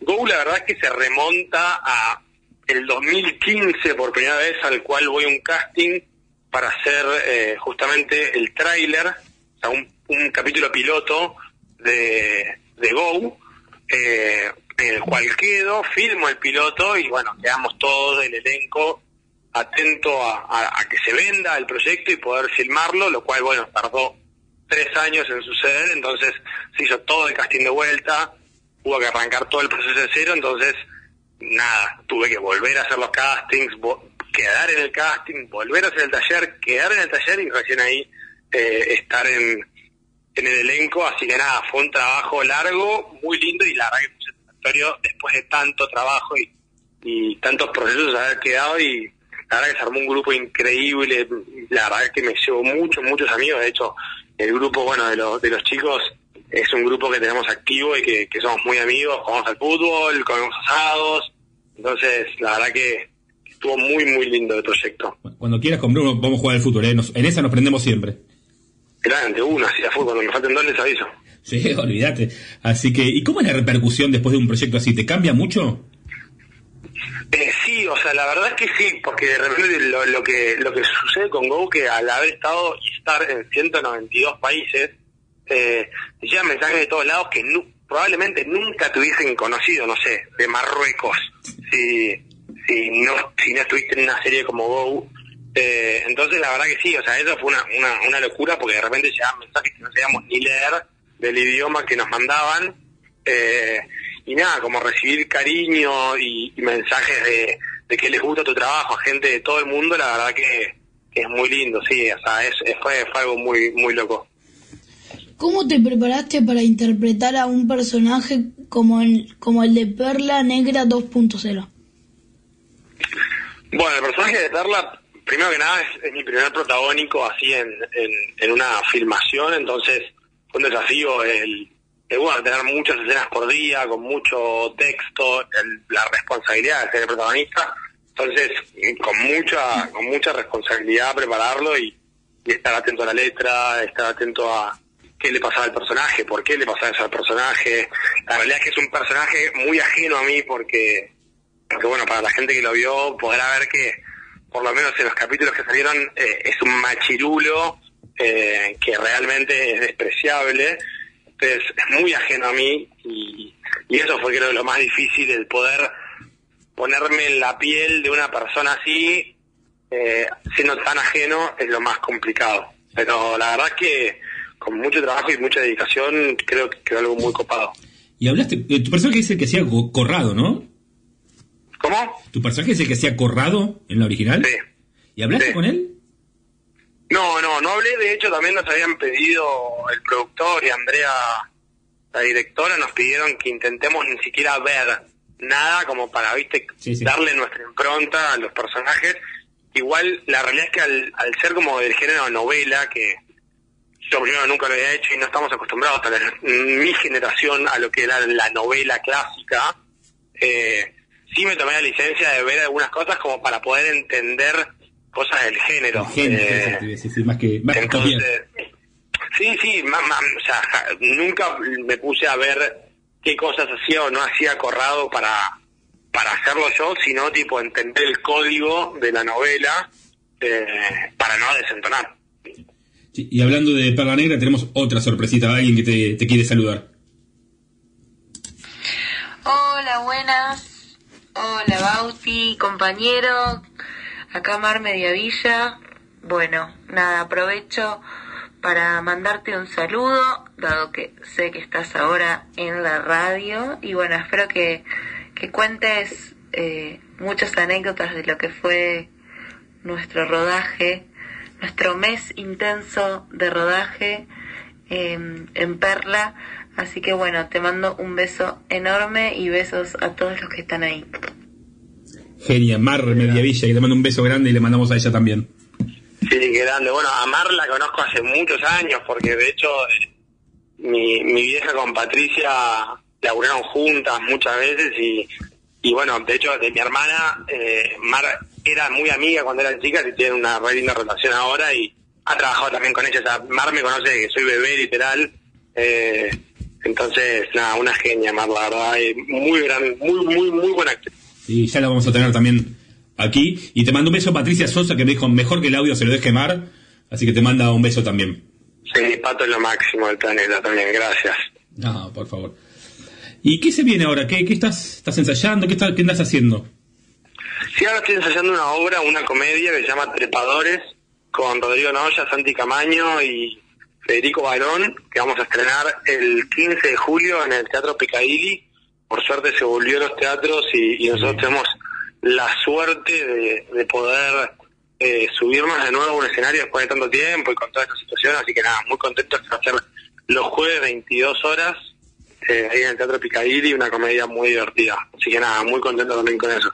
Muy bien, muy bien. ¿Ya se pueden conseguir entradas? Todavía no salieron, creo que la semana que viene ya van a estar disponibles. Listo, y estaremos atentos. ¿Hay algún actor con el que te gustaría trabajar? Eh, sí, varios, la verdad. Eh, con uno que trabajé, pero me dirigió, a mí me gustaría actuar con él, compartir un escenario con Nico Vázquez, que de hecho es, es quien me despertó las ganas de actuar en esta obra que les comentaba antes, que, que tenía un personaje que era bárbaro y yo me gustaba tanto que me lo ponía a imitar con 12 años, tu edad, de hecho. Eh, y, y bueno, a, la- a él me dirigió y la verdad eso, ya- eso ya fue increíble, pero me encantaría poder subirme un escenario con él eh, y actuar mano a mano. Eh, va, mano a mano, en un elenco juntos, digo, ¿no? Pero y después mucho, saber con ni hablar con Darín, Rodrigo La Serna, eh, Franchella, hay miles. Sí, sí, siempre imagino que la lista... Y bueno, ya se dará, ¿no? Ya se va a dar, olvídate. Y hablando de actores y grandes actores, tenemos uno que te dejó otro saludo para vos. Hola, soy Fabi Llanola y bueno, de Bautileno tengo un recuerdo muy lindo cuando trabajaba con la mamá en el 2001, él tendría cuatro, cinco, tres, no me acuerdo, un poquito más, cuatro, cinco y jugaba con mi hija en la playa, con Camila, que tienen la misma edad, 25 tiene Camila y él debe tener también 25, 26. Y bueno, tengo un recuerdo hermoso de verlo jugar en la playa, chiquititos, este, era un nene muy bueno, era buenazo, esos chicos tranquilos, este, y la verdad que lo recuerdo como, como un hijo, ¿no? Como con mucho cariño, de una temporada muy linda que hicimos con su mami, con Reina querida, y bueno, este, y ahora verlo así tan, tan hombre, un galán, buen actor, buen tipo, Este, la verdad que me, da una alegría enorme y recuerdo cuando yo empecé a trabajar en, en televisión que me encontraba con los amigos de mi viejo, los que habían trabajado con mi viejo. Que bueno, esto le está pasando a él ahora y va a tener un gran recorrido, su carrera no tiene techo y además eh, se merece lo mejor por buena gente. Genio, Fabi Llarola, ¿qué, qué decir, no? De cuando te, elogian tanto. Sí, grande Fabián, no, sí, también lo quiero mucho, eh, como, como él como dijo, lo conozco hace muchos años y, y la verdad es que también al, al saber lo- la- las relaciones que, tienen mi vieja o mi viejo con, con distintos artistas, también ya solamente tal vez de saber lo que lo que piensan del otro ya ya, ya es lindo eh, y la verdad que mucho aprecio eso, eh, me conoce de toda la vida. Y nada, la verdad que lo- los elogios siempre son lindos y bien recibidos. Eh, así que nada, muy muy orgulloso también de, de que, de que un actor como Fabián me dedique esas palabras. Eh, Bauti, siempre terminamos con Bruno, cada uno con una pregunta clásica. Yo suelo preguntar a los que son papás cómo son, cómo crees que son con papá, y a los que no, cómo crees que podría ser como papá y cómo crees que sos como hijo. Ok. Eh, como hijo creo que soy muy compañero, que soy eh, muy atento. Puede que este último tiempo con la pandemia estuve menos paciente con mi mamá, pero bueno, creo que es una licencia que pude tomar por la pandemia. todos, Eh. estamos todos iguales. Pero, pero no, creo que, que a ver, de- sacando la etapa de la adolescencia, que bueno, vos estás entrando con tu hijo, me parece que, que es una etapa complicada para todos. Te, te cuento en unos años. Por eso, pero salvando esa etapa, que en la adolescencia creo que nadie es muy buen hijo, que digamos, eh, después he sido, he sido un, buen hijo. Y como padre yo creo que voy a ser también, cre- creo que voy a ser un gran padre, como la verdad es que me encantan los chicos, yo tengo dos, bueno, un sobrino de casi cinco años y un sobrino que nació hace una semana, eh, entonces, nada, como que tengo esa, esa, eso de, de ya conocer cómo me llevo con los niños, es real que creo todavía no estar preparado bajo ningún concepto y necesito unos cuantos años más para poder... Tranquilo, tranquilo. eh, no era para apurarte. no, no, eh, que creo que va a tener unos años, sobre todo para manejar la paciencia y bueno, la dedicación que requiere, pero creo que voy- también que sería un buen padre, que, que, que qué sé yo, intentaría eh, darle y, y enseñarle lo mejor que pueda en base a lo que yo creo y lo que me han enseñado a mí. Bien. Bruni, la última suya. ¿Qué le dirías a las chicas y a los chicos que quieren ser actores? Lo que les diría es que eh, estudien, que se preparen, que no no es todo tan sencillo como decir, bueno, voy a un casting y ya, no, hay que estudiar, hay que prepararse, eh, hay que hacer muchos castings, tienen que estar preparados para las frustraciones y tal vez para recibir muchos más no que sí, pero eso no quiere decir que tengan que bajar los brazos, sino que al contrario, tienen que seguir esforzándose y seguir trabajando hasta que lo logren conseguir, que además creo que es lo más lindo, como cuando un proceso eh, cuesta, es largo, se disfruta mucho más eh, el, el conseguir el objetivo. Así que, primero que nada, eso, que no dejen nunca de soñar y que se permitan eh, ese vuelo de, de querer ser lo que quieran ser y que trabajen mucho para conseguirlo. Bauti, muchísimas gracias por estar con nosotros hoy. Y Bruni, Bauti Lena, un gran actor y un proyecto todavía más grande. Y hoy, ¿de qué se recibió? De un tipo que sabe. Bauti, título oficial de tipo que sabe como el nombre de nuestro programa. Muchas gracias. Un abrazo muy grande. Abrazo grande y muy lindo el programa. Espero que siga éxito. Muchas gracias por la invitación. Dale, quédate en línea un segundo y ahora seguimos con más tipos que saben. Seguimos con más. Tipos que saben.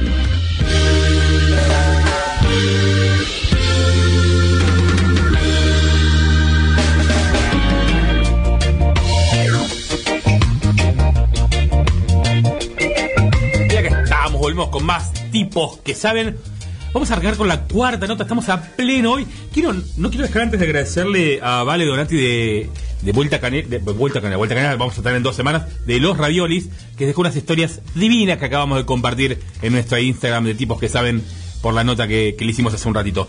Y ahora tenemos el lujo y el placer de hablar con la gran Tete Custarot. ¿Cómo estás? Bienvenida, Tete, a nuestro programa. Pero muchas gracias, buenas noches, ¿cómo andan? ¿Bien? ¿Todo bien, ¿todo bien vos?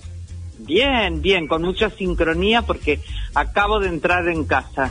Viste que está, te- hoy, hoy estás peleando con el frío, así que llegué a casa, estoy agradable, me hice un té y justo apareció la llamada. Ah, muy bien, todo todo, perfecto. todo coordinado, impecable. ¿Sos como, como dicen ahora, team invierno o team verano? ¿Qué te gusta más? Bueno, de acuerdo, o sea, me gusta en realidad la primavera y el otoño, no me gustan tan extremos, ni el verano buena. ni el invierno, porque este demasiado calor, pero bueno, o el frío. Ahora cuando estás con frío sí quiero estar en un lugar cálido, pero después cuando estás con mucho calor también decís un poquito, no sé. Así que bueno, pero igual hay que, o sea, hay Sí, que igual que aceptar. yo. Igual que yo, cuando hace calor quiero tener frío. Y cuando hace frío quiero tener calor. Pero pará, cuando mi papá te preguntó eh, verano o invierno, yo se había dicho Sí. prima- primavera y otoño, eh, me, Sí. me hiciste acordar una vez que mi papá le dijo, ¿qué querés, Feli? Zanahoria o tomate. Y mi hermana le dijo, lechuga. Pero lo dijo joda, lo dijo posta. Exactamente. Es así. Está bueno, pero hablaba de vegetales y yo hablaba de estaciones del Sí, año. sí, pero Sí. que yo me refiero a que le tiraran dos opciones. La tercera opción. ¿Estás preparada para la entrevista punzante de Bruno Tete? ¿Cómo no? Pero por supuesto que sí. Ah. Bruno, ¿cómo te va? Bien, Bien. ¿Cuántos años tenés, Bruno? 12. 12, perfecto, ahí está. Sabés que yo a los 12 pegué un estirón y tenía la altura que tengo hoy, así que imagínate cómo me sentía de rara. Ah. De golpe era, era altísima y tenía brazos largos, piernas largas y era como que no me daba cuenta lo que había crecido. Perdón, y arranquemos por ahí, antes de la, la pregunta de Bruno. ¿Cómo es eso de sentirse raro a los 12? Es todo un tema, ¿no?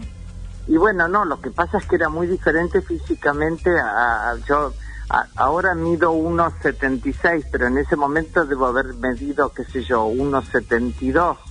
Era muy diferente a todas mis compañeras y a mis, com- a compañeras de colegio y, y a mis amigos. Entonces era era raro, no no no tenía mucha conciencia de la altura que tenía.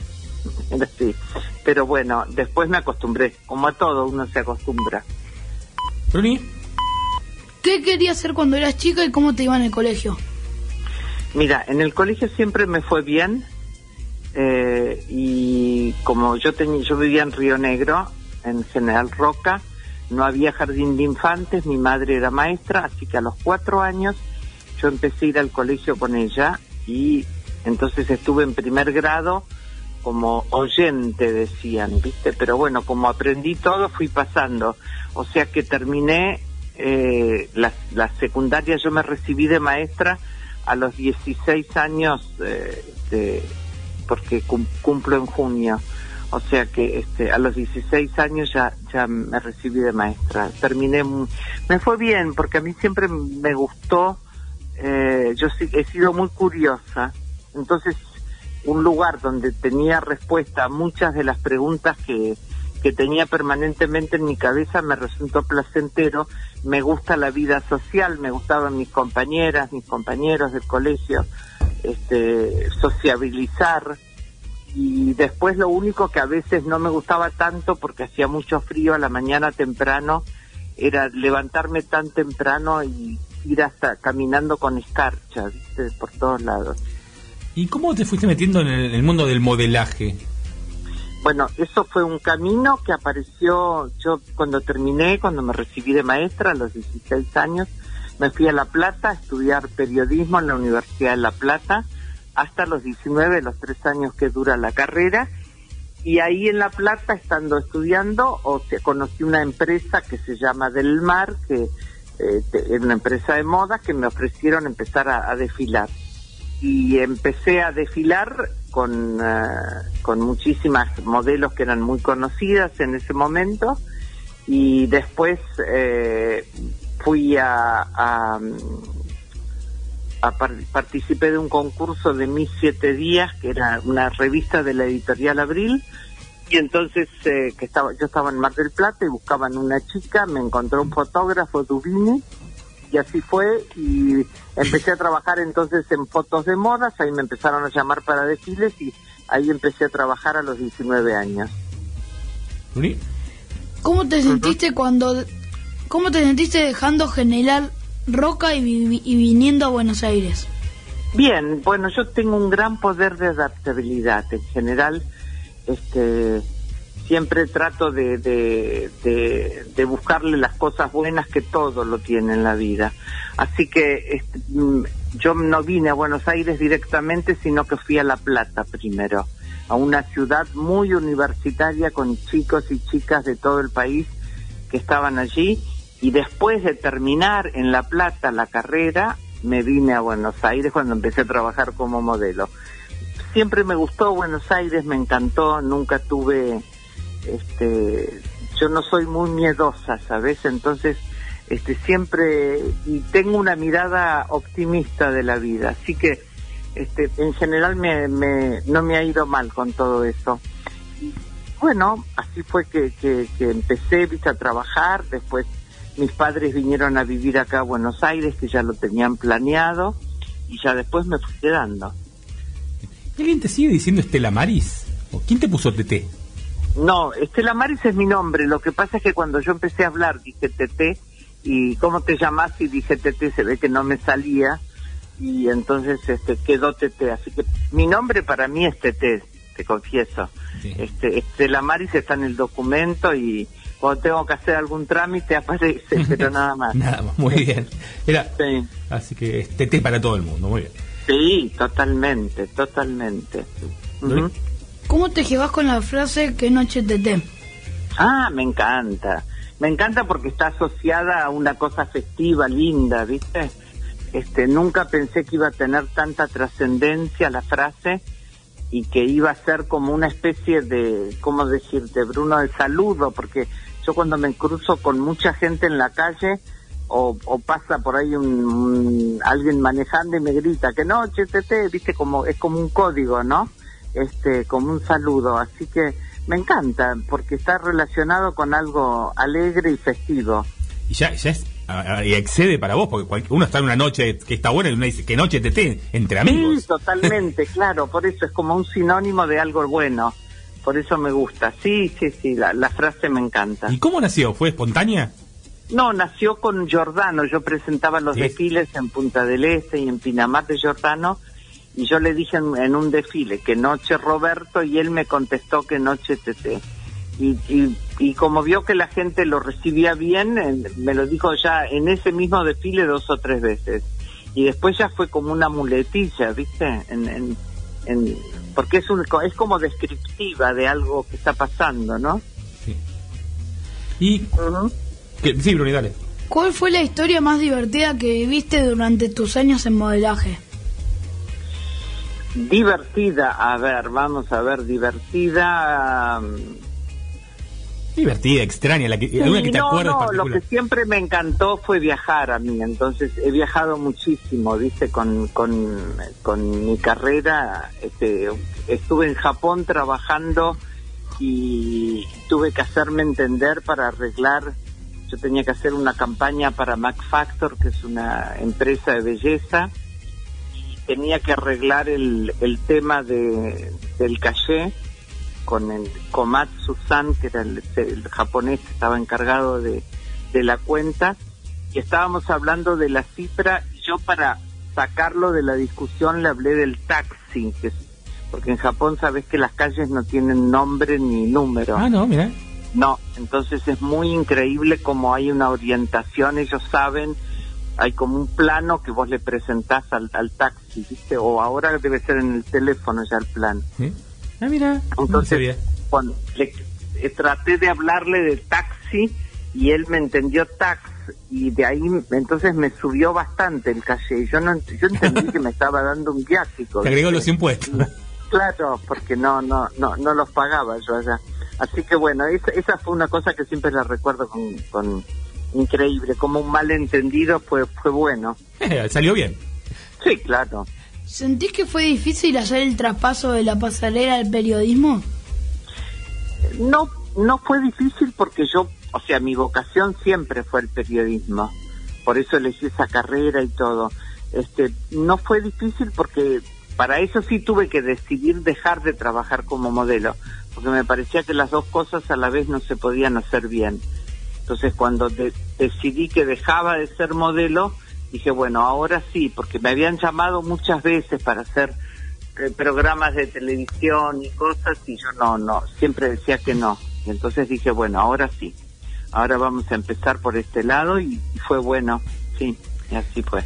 Y hablando de programas de televisión, contanos cómo era hacer siglo XX Cambalache, un programa que yo adoraba. Ay, sí. ¿Y se podría hacer hoy un programa así? ¿Hay lugar? Yo no sé, es una decisión no mía, a mí me encantaría. Lo que pasa es que es una decisión de los programadores de la televisión. Ese fue un programa muy importante porque no hacía tanto que habíamos vuelto a, a tener democracia, este, o sea, ni- no hacía Sí, ni 10 ¿Cómo? años, 8 años. ni 10 Mira. años, ¿no? Sí, por ahí. Entonces, era, era interesante hacer un ejercicio de la memoria, pero no solo con los temas políticos, con todo. Fue muy agradable con Fernando Bravo, lo hice, eh, y fueron cuatro años que fueron bárbaros realmente. Fue muy lindo porque a mí me apasiona la historia, me apasiona saber todo de dónde venimos, así que fue como, fue perfecto, ¿viste? Mira, y nombraste a Fernando Bravo, un ser que amamos y que estuvo con nosotros aquí el año pasado y era el gran ídolo de mi papá. Eh, Sí. y tenemos este, Ay. este saludo para vos. Ay, no te Bueno, para mi querida compañera Tete, le dejo Ay. un saludo muy grande. Imagino que lo está pasando bien en este programa de radio. Ella es una periodista y una conductora excepcional, así que nada, reafirmo mi amistad con este llamadito, este saludo y también mi, mi admiración y, y mi cariño. Un beso grande, Tete, pásalo bien. Ay, qué amoroso, muchas gracias. No, por Sí, favor, vos te lo mereces. Ha sido bueno, viste, en la vida, con toda la gente que he trabajado, siempre hemos mantenido una relación con los años. Con Fernando, este, vos sabés que ese primer desfile que yo hice en Del Mar, en La Plata, que te dije, Sí. la conducción era Fernando Bravo. Ah, Ahí lo conocí, vos podés creerlo. Las sea vueltas, que ¿eh? nuestros caminos estaban para, para cruzarse, era fue increíble. Sí, te juro, El increíble. Así que bueno, destino. acá tenés un- una firma para cuando quieras para la vuelta del siglo XX. ¿eh? bueno, me encanta, como no, gracias. No, por favor. Bruni. ¿Cómo te sentís conduciendo en la hora exacta? Ah, estoy feliz, porque estoy también trabajando en un programa donde vamos un poquito a, a preguntas que tienen que ver con de dónde venimos, en nuestro pasado. Este, me apasiona, me encanta. A mí me gusta mucho jugar aparte. Así que unir esas dos cosas. Este, el tema que me parece genial y aparte hay un gran trabajo de producción. Y estoy con Boy también, que es un amor, que es bárbaro. Un divino de persona que estuvo con nosotros hoy. Sí, es bárbaro, realmente un muy buen compañero, así que estamos contentos con, con esta posibilidad en pandemia de tener una hora de televisión hablando de lo que nos pasó, aprendiendo, reflexionando, este, como es un, es una bendición realmente, sí. Y decirle que lo recontrabanco cuando lee las canciones y las recita, un fenómeno. Ay, qué genial, es genial. lo miramos, lo miramos. gracioso. Sí. es gracioso. Y como este es un programa de padres e hijos, eh, solemos preguntar con Bruno, él tiene una pregunta, yo tengo otra clásica, y la mía es, ¿cómo pensás que sos como mamá? No como sos, porque uno nunca sabe, habría que decirle, Sí. preguntarle a tu hija, a Josefina, pero ¿cómo pensás vos que sos como mamá? Mira, yo he tratado de hacer algo que me di cuenta. Uno con los hijos, este, cuando ya este, le has dado la educación y ya los has criado, lo que hay que hacer es acompañarlos, porque este y creer en ellos, o sea, poder este, sentir que ellos sientan que uno confía en ellos. Esa confianza es la que yo sentí de mis padres y que para mí fue un valor fundamental. Entonces, este, siempre trato de transmitir eso y es lo que he hecho. O sea, no he dudado de ellos, no, no tengo no les he tratado de no transmitir miedo tampoco a Josefina y este, y creer, básicamente creer en ella, Y como abuela, y acompa- acompañarla. y como abuela, como pues no es lo mismo, como abuela no hay, hay una responsabilidad que es de los padres sí, y la abuela. sí. Sí, aparte, bueno, nada, como abuela es una relación divina también. También creo en ella, también confío en ella. Y, y bueno, y somos muy compinches, nos gusta mucho viajar, este, estar juntas y me encanta, me encanta. Yo, pero agradezco tanto que esté en este mundo, mirá, es divina Sashi. Muy bien. Bruni, la última suya. ¿Qué le dirías a las chicas y a los chicos que quieren dedicarse al modelaje o al periodismo? Mira, a lo que quieran dedicarse no importa, lo que sí es importante saber y bucear en tu interior qué es lo que te gusta. O sea, ¿qué es lo que realmente tenés ganas de hacer? No cumplir con las expectativas de otros, no conformar a los adultos cuando sos chico en hacer lo que ellos te dicen, o sea, cuando tenés que elegir una carrera y todo. Trata de, de ser muy, eh, muy honesto con vos mismo, muy sincero. ¿Y cuál es la, la, la, la, qué es lo que realmente te produce placer? ¿Qué es lo que te interesa? ¿Qué es lo que te gusta? Yo digo siempre, encontrar lo que te gusta y después poder hacerlo es lo más parecido a la felicidad pero bueno, es muy, parece muy simple, pero no es tan, tan simple encontrar, porque a cualquier persona que vos le preguntes qué es lo que te gusta, eh, no sé si tiene una contestación eh, concreta, ¿viste? No, a veces lo simple es muy complicado, ¿no? Sí, sí, sí, sí, pero bueno, tal Bruno, lo que sea, si quieren ser modelos, si quieren ser periodistas, primero eso, y después formarse, prepararse, todo lo que lo que sirva, lo que estudies, lo que curses, lo que te interese, a lo mejor no te sirve en ese, no te sirve en ese momento, pero en algún momento de la vida siempre sirve. Impresionante, Tete. Muchísimas, muchísimas gracias. Nos encantó Bueno. tenerte acá. Y Bruni, Bueno. Tete Custaró es una tremenda conductora, periodista. Y ahora, ¿de qué se recibió? De una tipa que sabe. Ay, mi vida, muchas gracias. Genial, Tete. Bueno, Título oficial. adorables, por suerte hemos coincidido con los horarios porque se complicaba un poco por el tema de los horarios, pero hemos podido hacerlo. Les agradezco muchísimo y un cariñoso saludo para todos los que nos están escuchando también. Millón de gracias, Tete. Un beso grande. Gracias, gracias. Chao.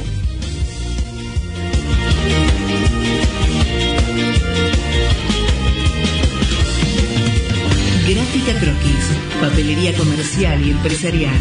Impresiones offset y digital, bajadas láser, fotocopias, duplicaciones, vinilos de corte, sublimado de remeras y mucho más.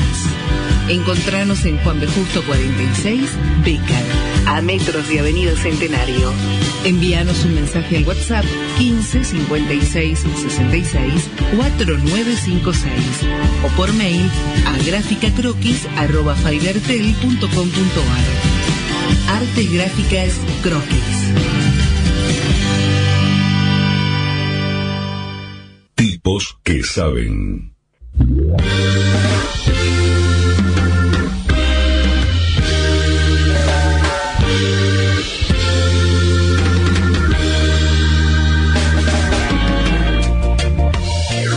Qué grande hoy. Las notas que tuvimos, qué nivel, qué noche Tete, qué noche Luquita, sé qué noche Brunito.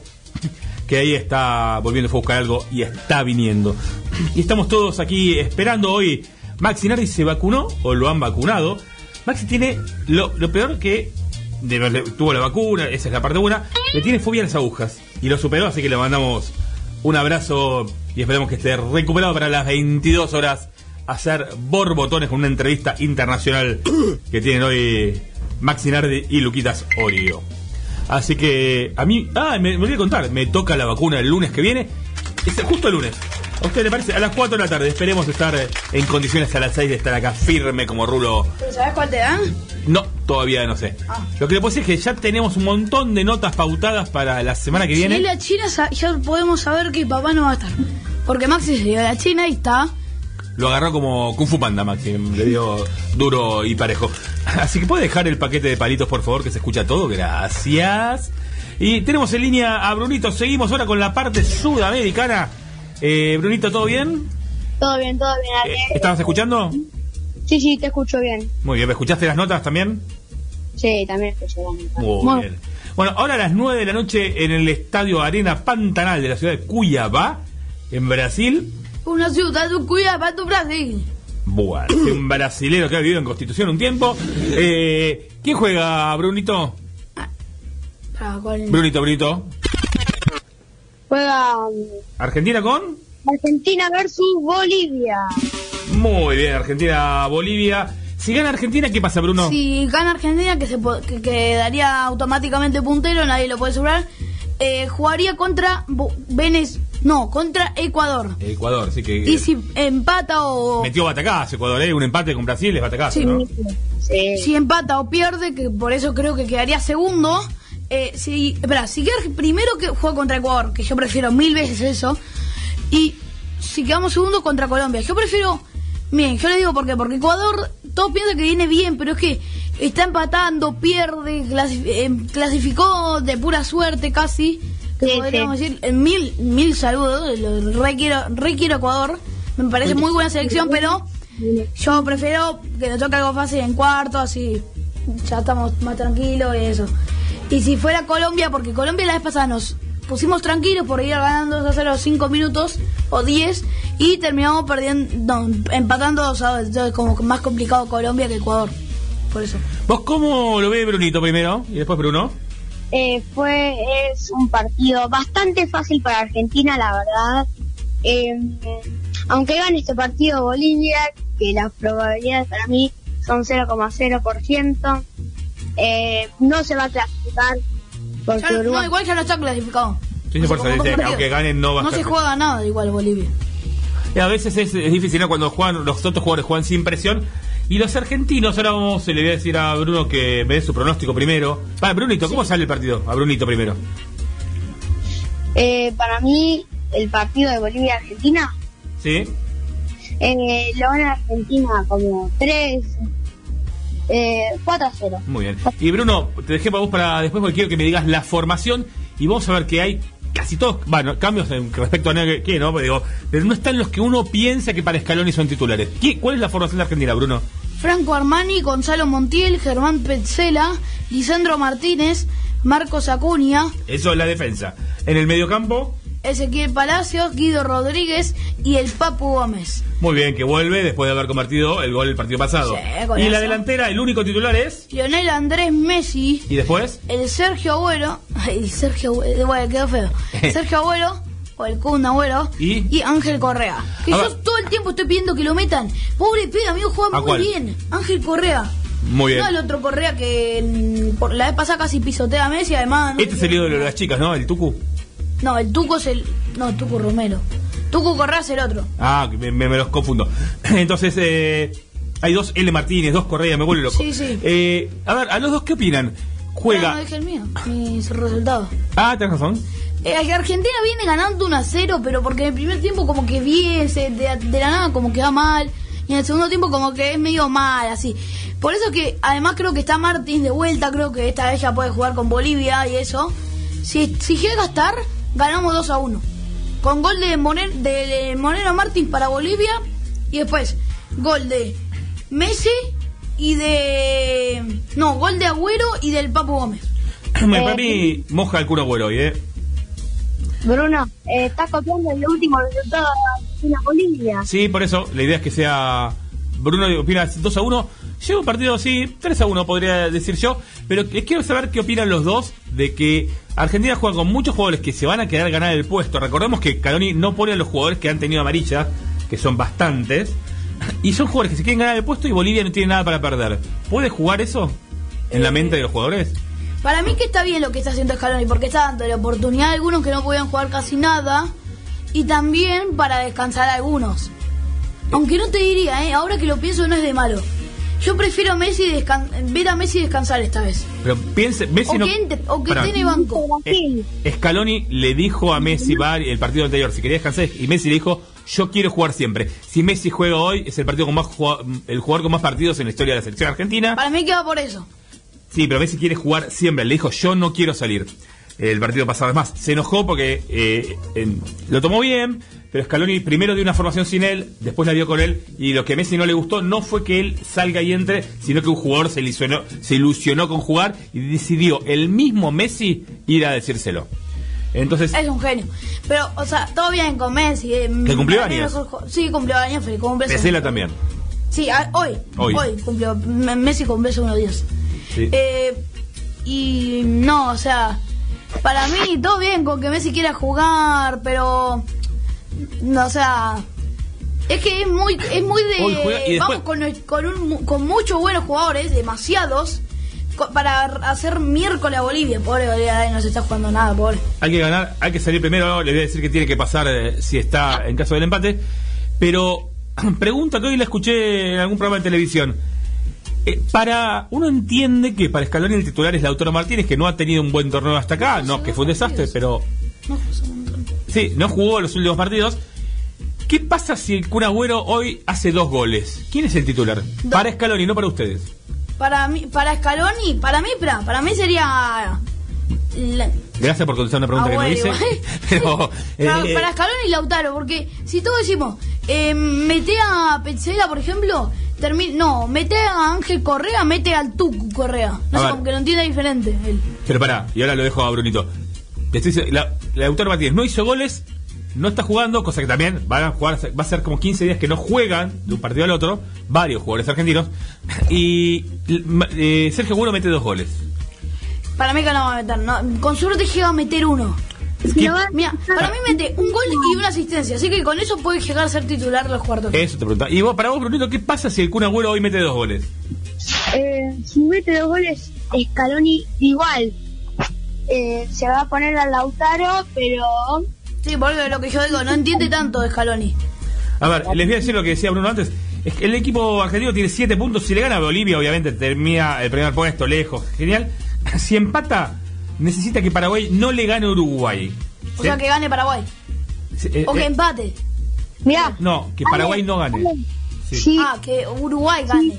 Sí. Empata o pierde Argentina y Paraguay le gana a Uruguay, Paraguay va a liderar el grupo. Eso estaba. Eso es lo que no Ah, mucha arruga. Ah, mucha arruga. Sí, señor. Y si pierde Argentina, no hay forma que termine el primer puesto porque los pasaría o Paraguay o Espera, y si gana Argentina y Paraguay, si ganan los dos, ¿qué pasa? Che, eh, ¿eh? Si, gana, si gana Argentina, queda primero pase lo que pase. Eh, hay chances de que Di María no pueda integrar el banco. Esta noticia No. de último momento. No. Di María, para mí, es uno de los que. Es la clave. a ver, siendo un jugador consagrado, eh, para mí es una de las revelaciones porque no esperábamos ese Sí, nivel de Di María es como en la, selección. promesa y que no se bueno, tanto. hablemos de Agüito, ¿sí? Eh, no esperábamos ese nivel mucho de Di María y la verdad que la rompió. Pero Fido tiene un golpe en el gemelo y Ah. aparentemente no es nada grave, pero no lo arriesgaría Scaloni para hoy. El resto de los cuartos de final, se lo dejo a Bruno porque lo tengo acá. Dígame el resto de los cuartos de final. Serían Ah, perdón. ¿Cómo serían Los posibles. hoy? posibles cuartos de final? hasta ahora. Sí. Hasta ahora serían Perú-Chile ¿Qué día? el, el 2 de ¿El julio. 2 de julio? El ¿Sí? 2 de julio a las a las 6 de la tarde juegan Perú-Chile. Sería algo así, por ahora. Sí, hasta si ahora. terminan como hasta ahora, claramente. Sí, sí, termina así. El, 2 de julio es el viernes. mismo 2 de julio también a las 9 de la noche jugarían Brasil-Uruguay.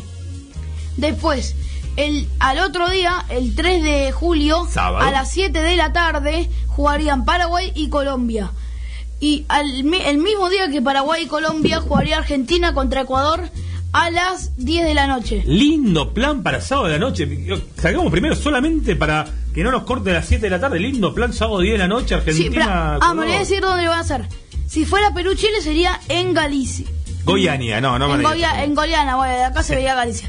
En Goliana. En Brasil, Uruguay.